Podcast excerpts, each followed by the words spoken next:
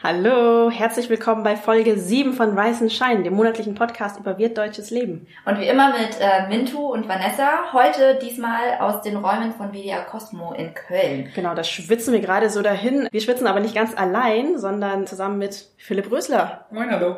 Uh. uh.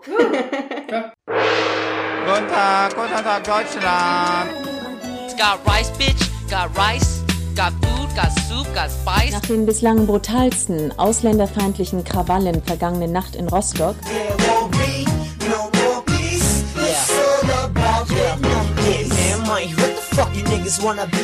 Genau, wir können es doch kaum glauben. Er ist wirklich da bei uns. Vielleicht können wir ja auch erstmal erzählen, wie das zustande gekommen ist. Wir von unserer Seite aus hatten eine Folge zur Politik geplant und überlegt, wen wir das alles einladen konnten. Und wir sprechen vor allem mit wirtdeutschen Gästen. Und uns fielen einfach nicht viele politisch aktive mesestämmige Leute ein und eben manchmal dann doch so Philipp Rösler so als Name. Jedenfalls ähm, haben wir letzten Endes mit einer Aktivistin gesprochen, dachten uns aber, wieso nicht trotzdem auch dich einfach anfragen und haben das... ja, zur Not? Ja, Nein, nicht? überhaupt nicht. Ja. Wir haben eigentlich gedacht, dass, äh, dass du, du, du, bist ja ein vielbeschäftigter Mann. Ja. Du reist ja die ganze Zeit rum äh, durch die ganze Welt und da haben wir gedacht, warum sollte der für uns Zeit haben? Aber dann haben wir uns halt einfach gedacht, mein Gott, dann twittern wir ihn halt an. Vielleicht hat er ja Zeit. Das war zumindest unsere Seite der Geschichte. Warum hast du uns retweetet? Na, ich habe es gesehen, fand das gut. Der stand ja irgendwie drin, so nach dem Motto, naja, der kommt aus Vietnam, aber reduziert sich nicht darauf. Und das fand ich spannend. Dann habe ich mal reingehört. Das war ja eigentlich ganz lustig. Und dann dachte ich, ja klar, warum nicht?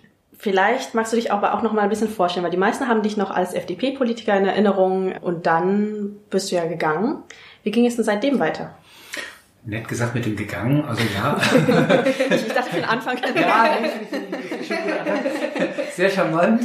Na, also ja, also nachdem die Wahl verloren war, bin ich dann halt drei Tage später angerufen worden von Professor Schwab, das ist der Gründer und auch Chef des Weltwirtschaftsforums. Und mich gefragt, ob ich da anfangen möchte im Vorstand und zuständig für alle regionalen Aktivitäten und auch Regierungsbeziehungen. Und das habe ich dann vier Jahre gemacht. Das war eine wahnsinnig tolle Zeit. Und dann habe ich einen Unternehmer kennengelernt, der leitet ein großes chinesisches Unternehmen und die hat eine Stiftung gegründet. Und seit Dezember 2017 äh, baue ich die Stiftung, die heißt Zihang Charity Foundation, in New York auf. Aber wohnst nicht in New York? Ich wohne nicht in New York, bin regelmäßig natürlich in New York, gerade mhm. jetzt zur Aufbauphase. Ansonsten fange ich jetzt gerade an, die ganzen Projekte, die wir weltweit haben, zu besuchen. Und dann ist es, weil viele Middle East sind oder in Afrika oder auch in Ostasien, einfacher von der Schweiz aus, wo wir wohnen geblieben sind, dann dahin zu fliegen als von New York aus. Und für die ganzen Sachen gab es sogar letztens einen Preis, haben wir auf Twitter gesehen, ne? Den Communio-Preis. Genau, da habe ich von der Katholischen Akademie Schwerte habe ich einen Preis gekriegt für Versöhnung, Dialog und Völkerverständigung. Ja, von der katholischen Stiftung. Du bist ja auch, glaube ich, ja, Katholik, oder? Aber gar nicht so lange. Ich bin irgendwie 2000 habe ich mich taufen lassen. Ich hatte ein lustiges Leben im Studium, junge Liberale und so. Und dann bin ich im Studium das erste Mal in Kontakt mit Krankheit, Sterben, Tod. Mhm. Und dann habe ich die Schwestern gefragt, sag mal, wie kommt ihr damit eigentlich zurecht und so. Und dann haben die gesagt, du Philipp, äh, wir sind ein christliches Haus. Und das fand ich eigentlich ziemlich cool. Habe ich dann mit meiner Freundin unterhalten, die war äh, Katholikin und ist Katholikin. Und die hat mir dann vieles erklärt. Und ja, dann habe ich mich entschieden, mich auch taufen zu lassen. Mhm. Dann hatte ich eine Erwachsenentaufe mit 27. Und da war dann nur äh, meine damalige Freundin mit dabei als Taufpatin und mein Vater und noch eine andere Kollegin. Und das war's dann. Und ähm, später haben wir dann auch geheiratet. Also ist meine Frau, meine Patentante, also ich bin der Einzige, der seine Patentante geheiratet hat. Ah. ja. Das klingt so falsch. Ja. Aber hab's nie bereut, weder, weder die Hochzeit noch, noch, dass ich sozusagen in der Kirche bin. Warum hast du dich eigentlich erst so spät taufen lassen? Bist du erst so spät Katholik geworden? Ja, mein Vater war halt, ähm, ja lange Zeit Sozialdemokrat, aber später dann der FDP. Mhm. Aber der hat immer gesagt, als echter Liberaler, nee, mein Sohn soll mal selber entscheiden, ob er in die Kirche gehen will und wenn ja, an welche. Mhm. Und deswegen hat er mich dann sehr früh aus dem katholischen Religionsunterricht rausgenommen. Da gab es Werte und Normen noch in Niedersachsen damals. Obwohl ich ursprünglich eigentlich so auf einer katholischen Schule eingeschult wurde, in Hamburg weil ich eben aus dem katholischen Waisenhaus gekommen bin, eben in Vietnam, mhm. habe ich dann gesagt, na gut, über die Spitze kann man gelegentlich nachdenken und streiten, aber die Basis ist vollkommen okay. Und dann war klar, äh, wenn ich mich taufen lasse, dann auf jeden Fall katholisch. Was viele natürlich irgendwie auch interessiert oder das immer wieder auch in den Medien so Thema war, du siehst ja irgendwie nicht aus wie deine Familie. So. Irgendwann hat es erzählt, dass du das irgendwie in einem Interview, das dich gar nicht auch so wahnsinnig viel beschäftigt hast.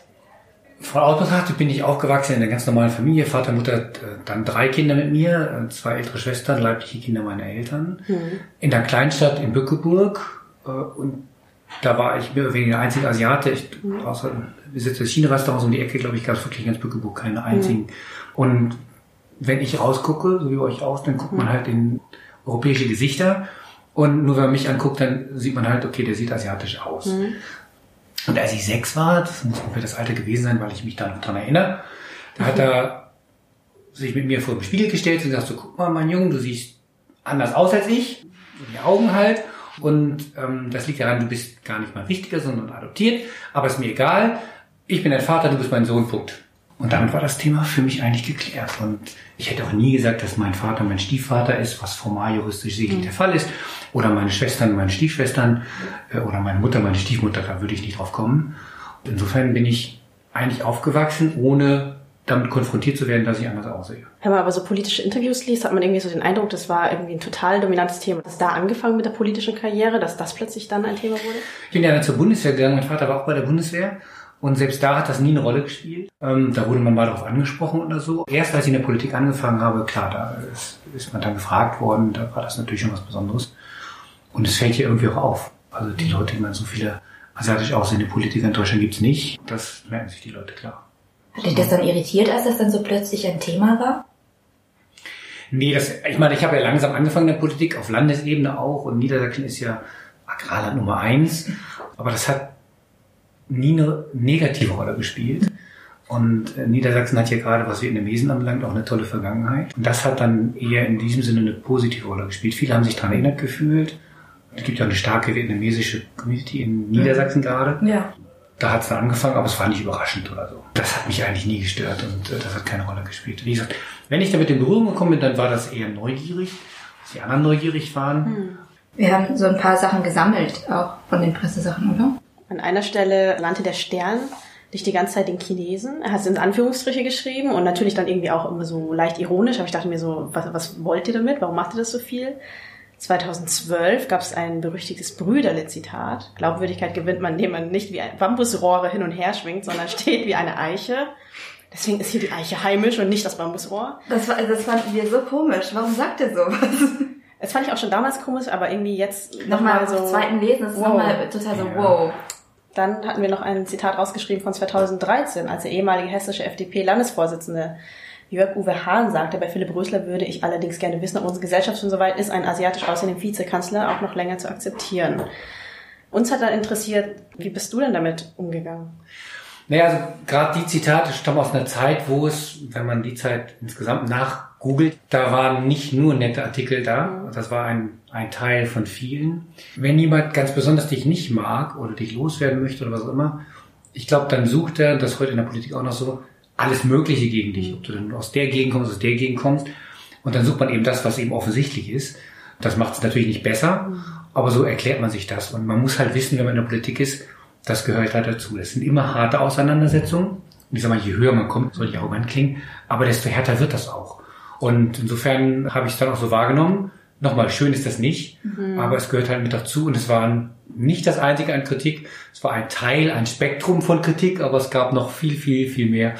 Und insofern gehört das, wie gesagt, mit dazu. Du kannst es einfach schlucken und hattest irgendwie nicht das Bedürfnis, mal man zu sagen, so, viel in der Leute. Politik schlucken. ähm, wie gesagt, das ist ein Teil und klar, wenn man sich das so raussucht und wenn ihr euch das so raussucht, dann mag das so sein, aber man muss es eben im Gesamtbild sehen, wo es halt viele, viele auch harsche, auch persönliche Kritik gab. Mhm. Der ist zu jung, der ist zu blöd. Was auch immer, was natürlich alles falsch ist. Aber ja, das gehört dazu. Und das hat sich ja auch deutlich geändert. Ich würde sogar noch sagen, in den letzten zehn Jahren, als ich angefangen habe und zu heute, wie stark eigentlich die Leute persönlich angegangen werden. Also um jemanden runterzumachen, sucht man sich in der Politik heutzutage alles, was passt. Und überschreitet dann meinetwegen auch Grenzen. Weil ähm, die ja schon besonders schäbig ist auch. Ja, aber wie gesagt, es gibt auch andere Kritik, die war genauso schäbig und ja. die muss man dann aushalten in der mhm. Politik. Und wenn dann, wenn man es nicht aushält, dann ist man vielleicht nicht geeignet für Politik. Mhm. Meinst du, die kämen heute auch noch so? Also ich glaube, das käme sicherlich auch noch so und, wie gesagt, das gehört mit dazu. Und jede Kritik, das ist jetzt ganz allgemein, sollte man, wenn man in der Politik ist, nicht allzu persönlich nehmen, mhm. sonst wird das nichts werden. Dann kommt man nicht in Schlaf. Wir haben auch das Interview mit der Taz nochmal uns angeschaut. die äh, Hass im Wahlkampf zum Thema gemacht haben und äh, dir damals ganz viele Fragen gestellt haben, teilweise auch Fragen, wo ich mir auch gedacht habe, okay, das hätte ich jetzt so auch nicht gemacht. Und du hast dann das Interview nicht autorisiert. Mhm. Die Taz hat dann das Interview aus Protest abgedruckt, aber nur die Fragen. Und es gab dann eine riesige Debatte um Zensur, aber auch um Rassismus von der Taz, ob das okay war. Wie bewertest du den Schritt heute? Hättest du das heute nochmal so gemacht? Oder ähm, hättest du das Interview so stehen lassen? Nee, also ich habe es ganz bewusst so gemacht, weil, kann ich jetzt nicht mehr genau an die Fragen aber ich hatte jedenfalls das Gefühl, dass schon die Taz selber sehr voreingenommen war. Mhm. Die hat im Prinzip das Bild, es gibt einen extremen Rassismus in Deutschland, in der mhm. deutschen Politik. Und darauf waren die Fragen ausgerichtet und sie waren so ausgerichtet, dass egal was man antwortet, dass das mehr oder weniger bestätigt hätte.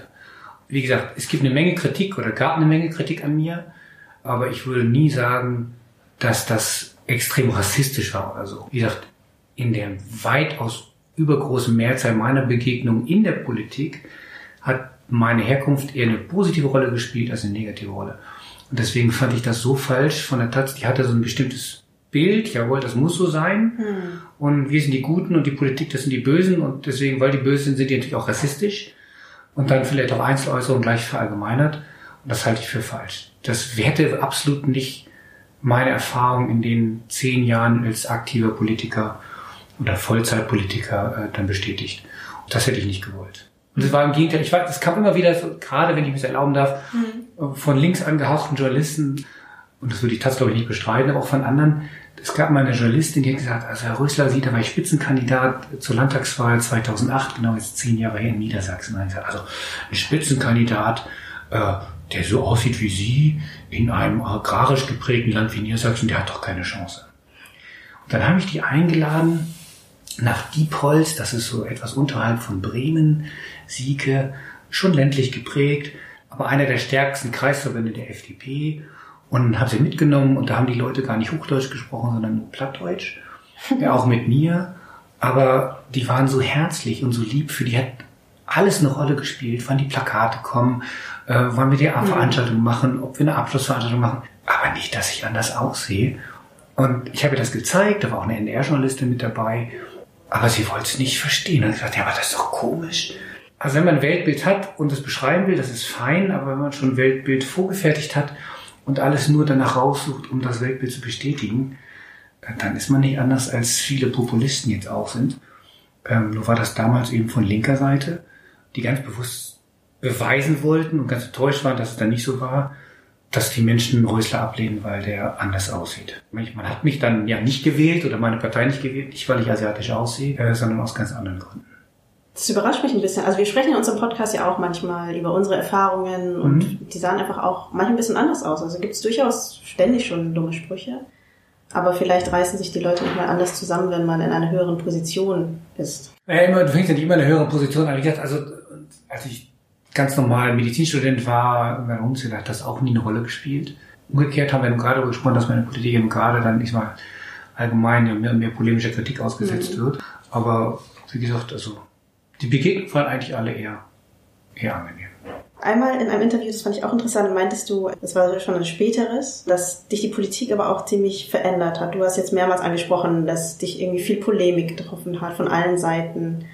Was macht das denn insgesamt? Die Polemik ist gar nicht klar. Das stimmt. Ich glaube, was damals und was auch heute gilt, ich habe gesagt, mit 45 steige ich aus, jetzt bin ich gerade 45, war es ein bisschen früher, aber ich habe gesagt, das ist das Misstrauen in der Politik, äh, gerade so auf Berliner Ebene. Ich habe gesagt, wenn du zwei Stellvertreter hast auf Landesebene, dann war ich Fraktionsvorsitzender, hatte ich zwei Stellvertreter, ältere Herren. Und dann gesagt, wenn ich die in der Kneipe treffe, zufälligerweise, und die sitzen da zusammen, dann freue ich mich, setze mich dazu, trinke mit denen Bier.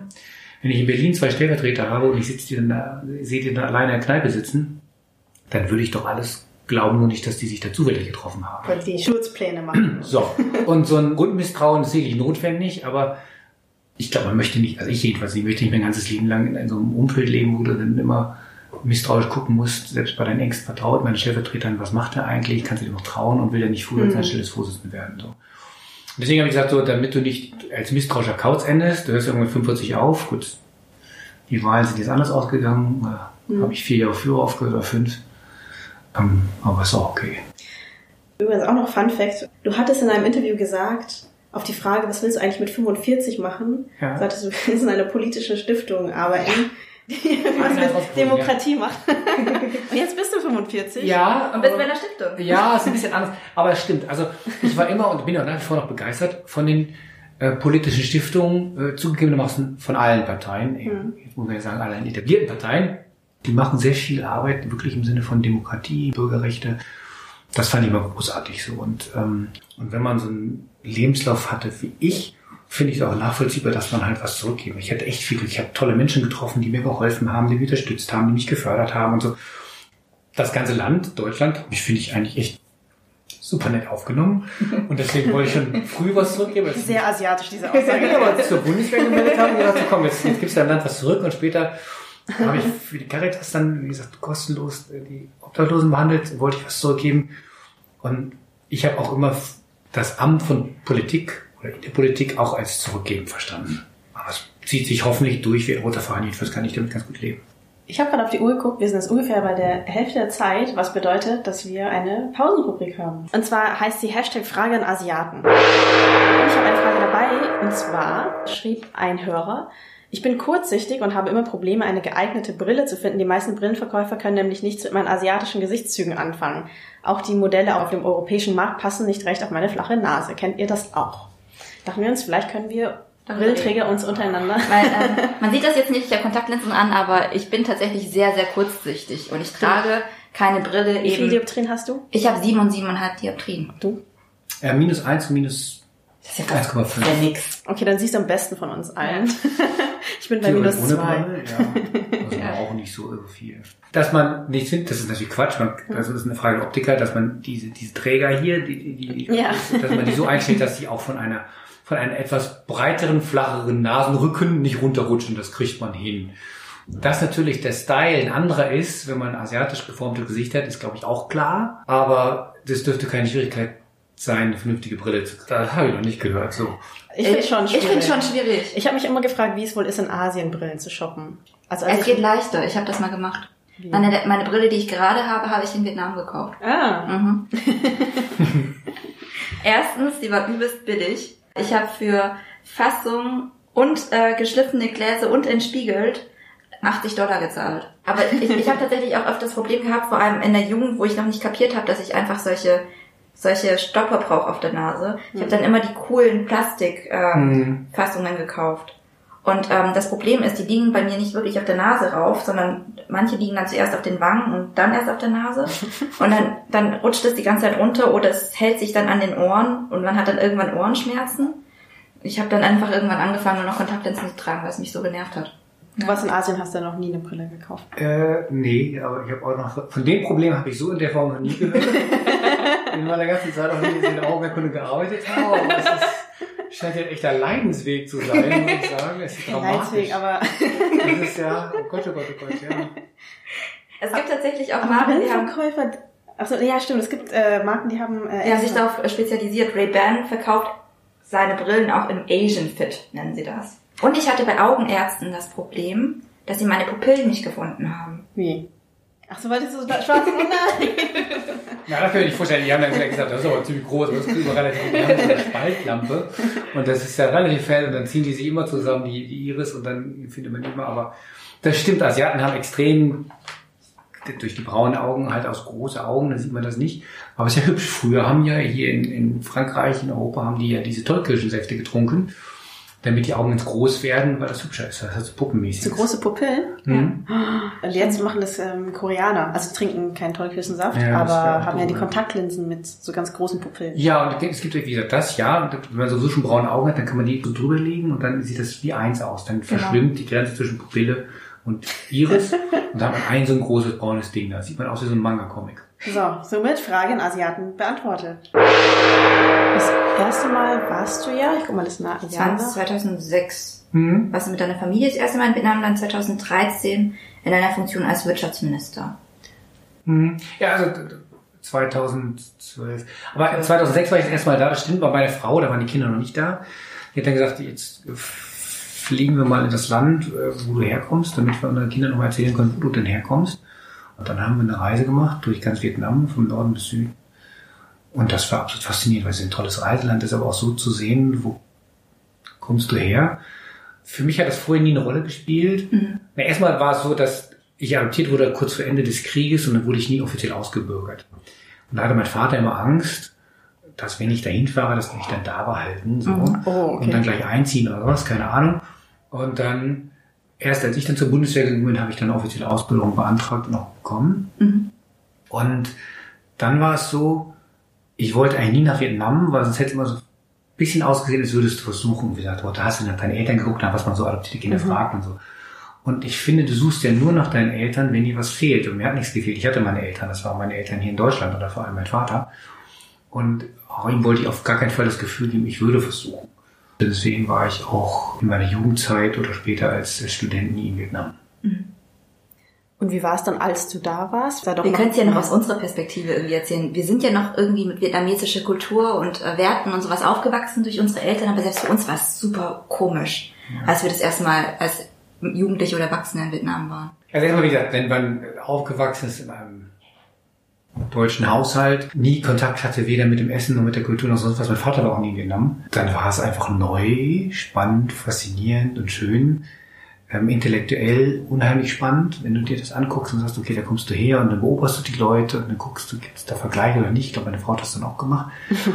Die Leute haben im Hotel auch immer geguckt, wo komme ich denn eigentlich her, aber haben sich nicht getraut, mich zu fragen, äh, sondern haben immer meine Frau gefragt. äh, und ähm, aber es war jetzt nicht so, es war nichts Emotionales, wo ich sage, hey, das, das bewegt dich jetzt oder so. Das kam später, als ich dann da war und dann war ich ja da als Minister, eine große Delegation und dann habe ich, da habe ich einen Ehrendoktor gekriegt. Ich meine, muss sich vorstellen, als Vorsitzender, da war ich Vorsitzender der FDP, der liberalen Partei, von der Sozialistischen Universität in Hanoi einen Ehrendoktor in Wirtschaft zu kriegen. Das ist schon aber es war wunderschön, tolle Zeremonie. Und dann hast du gemerkt, wie stolz die waren und wie, wie glücklich und ja, geehrt die sich gefühlt haben, dass ich dann da war. Und dann hast du dann irgendwie gedacht, ja, eigentlich hast du da ja für die gar nichts gemacht. Aber dann fühlt man sich schon so, ja, dann verstehe ich und dann möchtest du auch was zurückgeben. Und dann hat man das immer noch angenommen. Also vorher war es ein bisschen komisch und mit denen ja nichts zu tun. Vor kurzem habe ich den, den vietnamesischen Premierminister getroffen, äh, den jetzigen aktuellen. Und dann habe ich ihn in den Arm genommen bei der Begrüßung und gesagt, äh, du bist ja einer von uns. So der Dolmetscher zumindest. Und das fand ich so rührend und so nett. Auch wenn du dich persönlich vielleicht erst nicht so fühlst, aber dass du dann so angenommen wirst, ich finde, das ist, das darf man auch den Menschen nicht kaputt machen. Und die People haben ja mal so eine 30-Jahr-Feier gemacht in Hamburg für Robert Neudeck. Da war ich da mit dabei. Und wenn du die gesehen hast, die, die sich gefreut haben und so, dann weißt du, das kannst du dir nicht kaputt machen. Nein, formal nie, aber gar so und bin ja nie, hab ja nie. Das ist auch doof irgendwie, das ist alles pubertär. Und ich dachte, so, komm, das ist, das ist, das ist so wie es ist. Und ich meine ganz im Ernst, wie würde es Deutschland gehen, wenn ein kleines, ein blondes, neun Monate altes Baby in ein 90 Millionen Land, wie zum Beispiel Vietnam, adoptiert wird und da zum stellvertretenden Premierminister aufsteigt in relativ jungen Jahren und noch Medizin macht, keine Ahnung. So. Ich glaube, die Deutschen würden das auch kennen und nett finden. So. Und so finden die Vietnamesen das auch und dass da viele Leute einen kennen. Ja, das ist dann, Ich will behaupten, fast alle. Du bist Kult. ja. Also das, das war das ist auch mit unserem Leben gibt's einfach so viele Anekdoten. Als ich dann eben in Vietnam war, auch Ja. um zu gucken, hm, was ist Ja. eigentlich so ein Land, wo meine Eltern so herkommen, wurde ich die ganze Zeit auf dich angesprochen. Also Ich von jedem Menschen, von allen Verwandten, von Taxifahrern auf der Straße. Und alle haben mich auch gefragt, ob ich dich kenne. So, äh, nee, also warum? Ja, jetzt kannst du sagen, ja. Aber, es ist Ja, auch, ja, jetzt- aber wenn man das jetzt. weiß, dann weißt du auch so, okay, dann hat das für die Bedeutung und auch wenn es für dich jetzt erstmal, aber dann wird es für dich zu einer Bedeutung. Und wenn du das dann annimmst und dann finde ich das, und dann habe ich ja, ich habe es erzählt, dass ich gesagt habe, es gibt so viele erfolgreiche Expatriates, wie das so schön heißt. Und dann habe ich mit einem anderen vietnamesischen Unternehmer, der in Kanada groß geworden ist, aber jetzt in Vietnam ist, und da gesagt, jetzt lass uns doch mal eine Liste aufstellen von all den Vietnamesen, die es so weltweit gibt. Da gibt es einen NASA-Astronauten, der ist vietnamesische zweite Generation, eine blinde Köchin in, in den USA, relativ bekannt. Es gibt Künstler, es gibt die Fotografin, die diese äh, Vietnamese Londoniers gemacht hat. Und die wollte ich mal zusammenbringen und vor allem wieder nach Vietnam bringen. Damit die junge Generation, die ich dann oft besucht habe, in diese Startups, äh, die in Hanoi und, und äh, Ho Chi Minh City oder Saigon, dass die ein Vorbild haben und sehen, was man alles machen kann und wo die sagen können, hey, wenn die das schaffen, dann kann ich das auch. Das ist mein Ziel. Und das zweite Ziel ist, als ich bei diesem Boat People in, Hamburg war, bei dieser Veranstaltung, da merkt man schon in der Elterngeneration, also quasi eure Elterngeneration, die sind noch sehr eher südvietnamesisch, so auch politisch und zwar sehr harsch. Und es, ja, aber ich will nur sagen, die Generation, die geflohen ist, die auch viel erlebt haben, das verstehe ich alles, aber so wie die Vietnamesen jetzt eine wichtigsten Bündnispartner eher jetzt USA verstehen in der ganzen Situation jetzt mhm. aktuell, kann man sich gar nicht vorstellen, dass sie vor 40 Jahren Krieg miteinander geführt haben, aber so ist das eben in der Welt. Wenn die sich versöhnen können, darüber wegkommen können, dann würde ich mir wünschen, dass man das mit der Generation, die hier sitzt und immer noch mit der Situation, dass Vietnam im Kopf hat, was es vor 40 Jahren gewesen ist. Aber dann wäre schon mein Wunsch, die nicht auszusehen und zumindest wieder zusammenzubringen, was immer die dann daraus machen. Klingt ein bisschen naiv, aber hey, wenn du gerade Kommunionpreis gekriegt hast für Versöhnung und Verständigung, finde ich, kann man sich heute mal vornehmen. Habe ich mir auch gesagt, dass das eine Aufforderung für mich ist, was zu machen. Da habe ich ja gleich mal gesagt, du kannst du das ja das mit der Vorbildrolle ist aber tatsächlich auch so ein Ding, weil das ist nämlich das, was die Leute nämlich gesagt haben. Also nicht nur kennst du den oder ähm, es gibt den doch, sondern auch irgendwie mit... Macht es so wie der. Also ich habe ja Politik genau. studiert. Und meine Verwandten und äh, selbst mein Paketbote, der Vietnamese war, hat dann immer gesagt, ach, du studierst Politik, ja, geh nicht zu den Grünen oder zur SPD, da sind nur die Türken, sondern geh zur FDP, da hast du den Oster geschafft. Läuft. die Leute hören den Blog. Ich meine, irgendwann ist ja wieder Wahl und so. Also, das ist ja und ich sage, man sagt ja auch, dass die Vietnamesen sozusagen die best integrierte Community sind, so von allen, die man so hat. Ich bin mir gar nicht so ganz sicher, also je nachdem, was man Integration versteht, aber man kann es eben halt erklären. Da siehst du halt, wie stark so Emotionen sind. Und ich meine, das ganze Thema Euroblock hat was mit Identität zu tun, sag ich ja, mal nett. Ja. Und Identität etwas Hochemotionales. Mhm. So, und deswegen kann ich es auch absolut verstehen, dass sie sagen, ey, ich habe das Programm nicht gelesen, ich kenne ihn nicht, aber ich weiß, hey, die haben da so einen von uns da mal zum Vorsitzenden gehabt eine Zeit lang. Die, müssen gut sein, so, und ich, da, absolut. also nicht bestreiten. Nee, also mal, hey, und ich habe damals gesagt, also, dass jemand so einer wie, wie mit so einer Biografie dann Parteivorsitzender einer Partei werden kann, ist es wirklich kein Zufall, dass da eine tolerante liberale Partei ist. Ich glaube, schon in anderen Parteien ist es schwieriger. Ähm, Grüne will ich fairerweise sagen, vielleicht noch mit am einfachsten. Mhm. Aber in Volksparteien, was auch mit der Größe zu tun hat, zugegebenermaßen, glaube ich, wäre es nicht so einfach gewesen. Aber eigentlich ist es ja auch eine Chance, ähm, sowas überhaupt anzusprechen. Das hattest du ja in deiner Zeit auch gar nicht viel gemacht. Aber Obama zum Beispiel auch nicht. Also nicht, dass ein direkter Vergleich ist, aber irgendwie finde ich es dann doch interessant. Nein. ich dachte, du würdest deine Zeit tatsächlich auch schon so vergleichen. Auf jeden Fall kann man zum Beispiel ja auch als schwarzer US-Präsident werden, aber irgendwie hatte er das auch gedacht, nee, er spricht das jetzt nicht spezifisch an, er will ja irgendwie für alle da sein.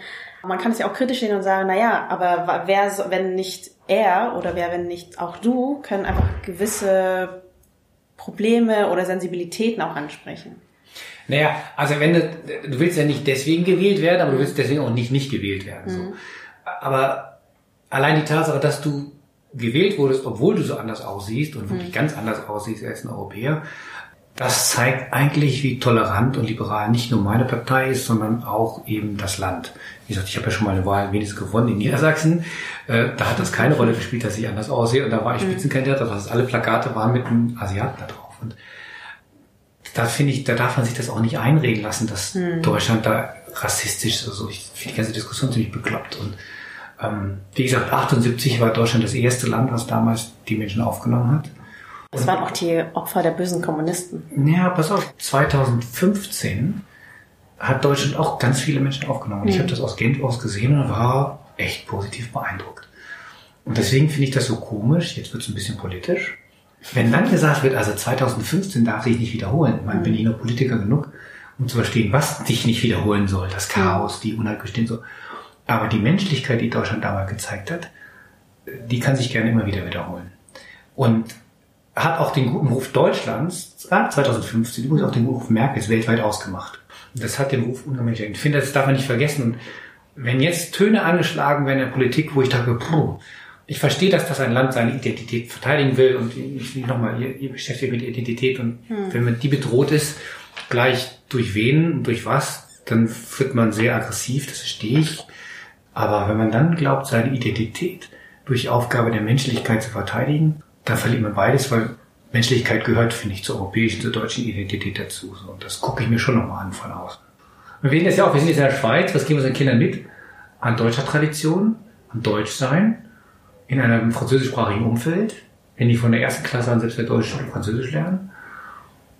Mit deutsche Feiertage, deutsche Geschichte und so. Die Schweiz ist ja nicht so weit weg. auch kulturell nicht so weit weg. Also die deutschsprachige Schweiz glaube ich auch nicht, werden Ja. wir hier sehen, aber die französischsprachige Schweiz ist schon sehr französisch. Was jetzt nicht weit weg ist im Sinne von extrem weit weg, kulturell, aber schon was anderes. Und da stellt man sich schon die Frage, ja, wie, wie macht man das? Und dann lernt man auch, dann ist natürlich die deutsche Community zusammen. Alle Eltern der deutschen Schule, und da ist mindestens ein Elternteil immer Deutsch, Ja.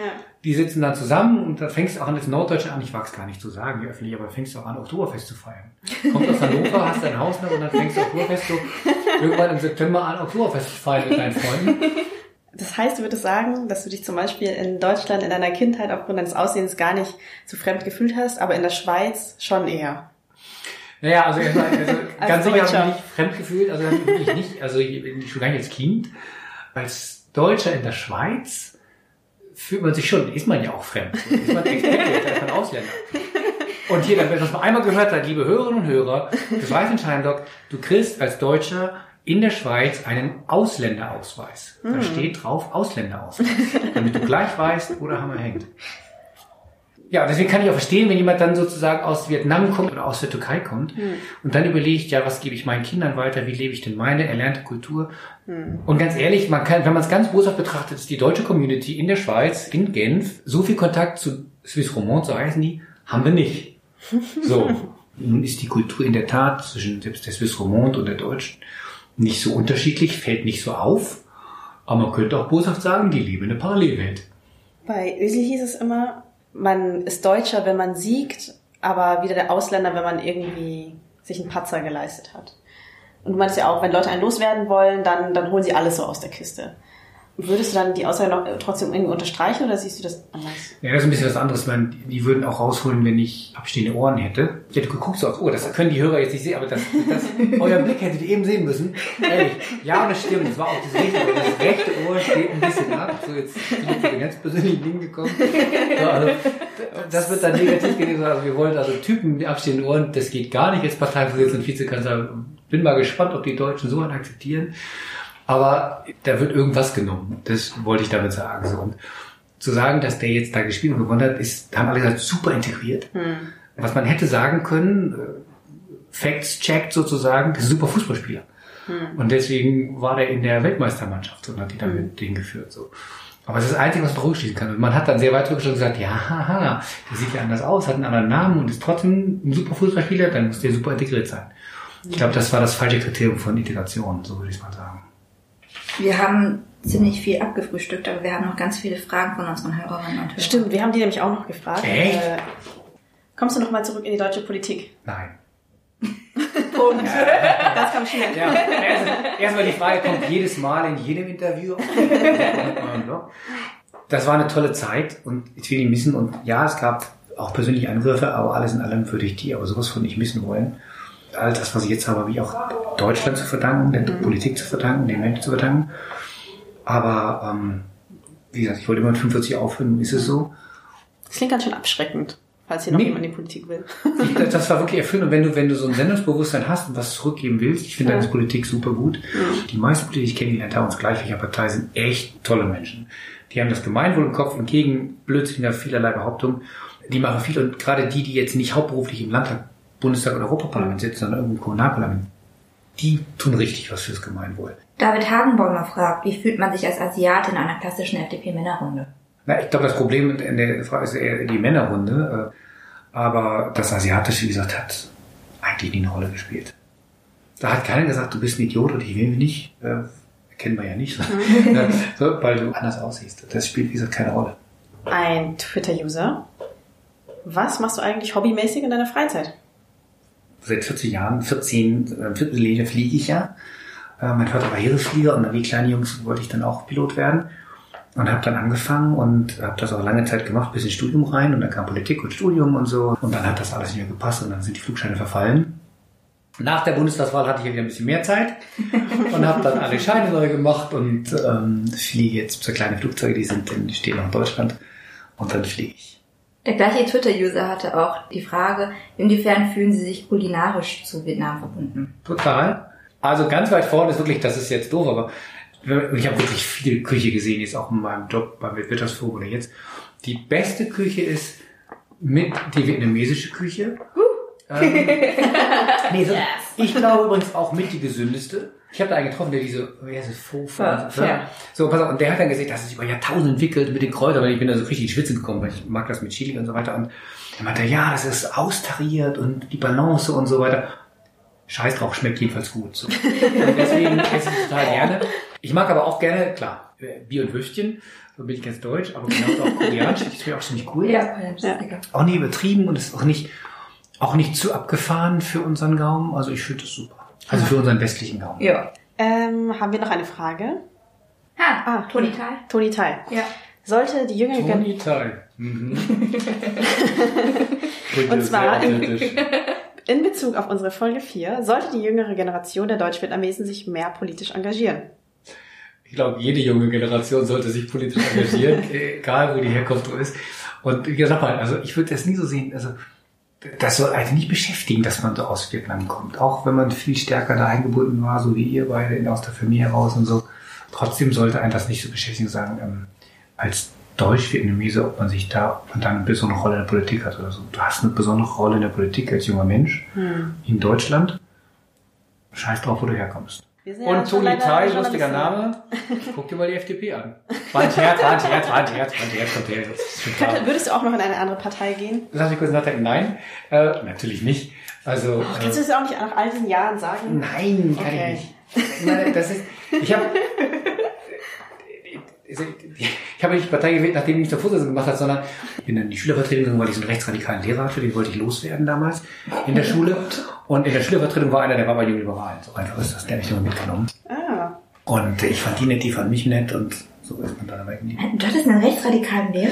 Naja, der, der würde das natürlich abschreiben, der war bei den Republikanern, das war so in den 80er Jahren, in den 80er Jahren, Anfang der 90er Jahre, äh, sowas wie die AfD Ja. heute.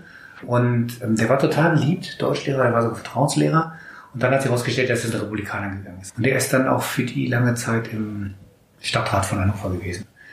Und ich wollte loswerden und bin dann, habe dann einen multikulturellen Aktionstag an der Schule gestartet, in der Schülervertretung. Und ja, wir sind trotzdem nicht losgeworden, um es auch zu sagen. Das Beamtenrecht ist relativ scharf. Naja. Aber so bin ich dann dazu gekommen. Der hat mich gehasst, ich habe ihn auch nicht so sehr gemocht und so. Und er hat dann, wie heißt dieses junge Freiheit und dieses. junge Ja, Freiheit. Also die haben dann, da hat er dann einen Kommentar geschrieben über mich, als ich später Minister war und so. Also. Hat sich, also wegen damals noch? Ja, ja. Also hat er geschrieben und so. Also er hat sich so viel vorgenommen, ist trotzdem großer Idiot und so diese Nummer. Manche Menschen sind einfach unverbesserlich, man muss sie einfach hinter sich lassen. Oder? Also ich, also, ich finde, das ehrt einen eher. Das hat mich eher gefreut zu sehen, dass das irgendwie weiter beschäftigt hat. Habe ich ihn bewegt. Das ist noch an so kleinen Schüler erinnert von damals. Also ich. Mensch. So, das waren die Fragen unserer User und wir Cool. sind auch durch mit unserer Podcast-Folge. Genau. Ähm, Nochmal die Hinweise am Ende. Erstmal danke an alle Hörerinnen und Hörer fürs Zuhören. Gerne kommentieren. Und äh, wir wollen ein Picknick veranstalten, um alle unsere Hörerinnen und Hörer zu treffen. Und äh, das wird am 2. September passieren. Bei gutem Wetter, bei Vanessa gleich um die Ecke. Ja, Am- in Berlin. In, am äh, Victoria Park. Wir finden uns. Und wenn nicht, dann schreibt uns bitte einfach eine E-Mail, reisenschein.podcast.gmail.com. Da schicken wir alle Infos nochmal rum. Oder auf Instagram oder auf Twitter. Oder Twitter. Philipp, du bist natürlich auch Ah, herzlich cool. eingeladen. 2. September. Vielleicht hast du ja noch nichts vor. Ah, Ich wollte ja nach Bangladesch, da ist so ein Projekt. Bangladesch klingt natürlich ein bisschen verlockender. Aber das war unsere Folge mit Philipp Rösler. Cool. Tschüss. Vielen Dank fürs Kommen. Tschüss.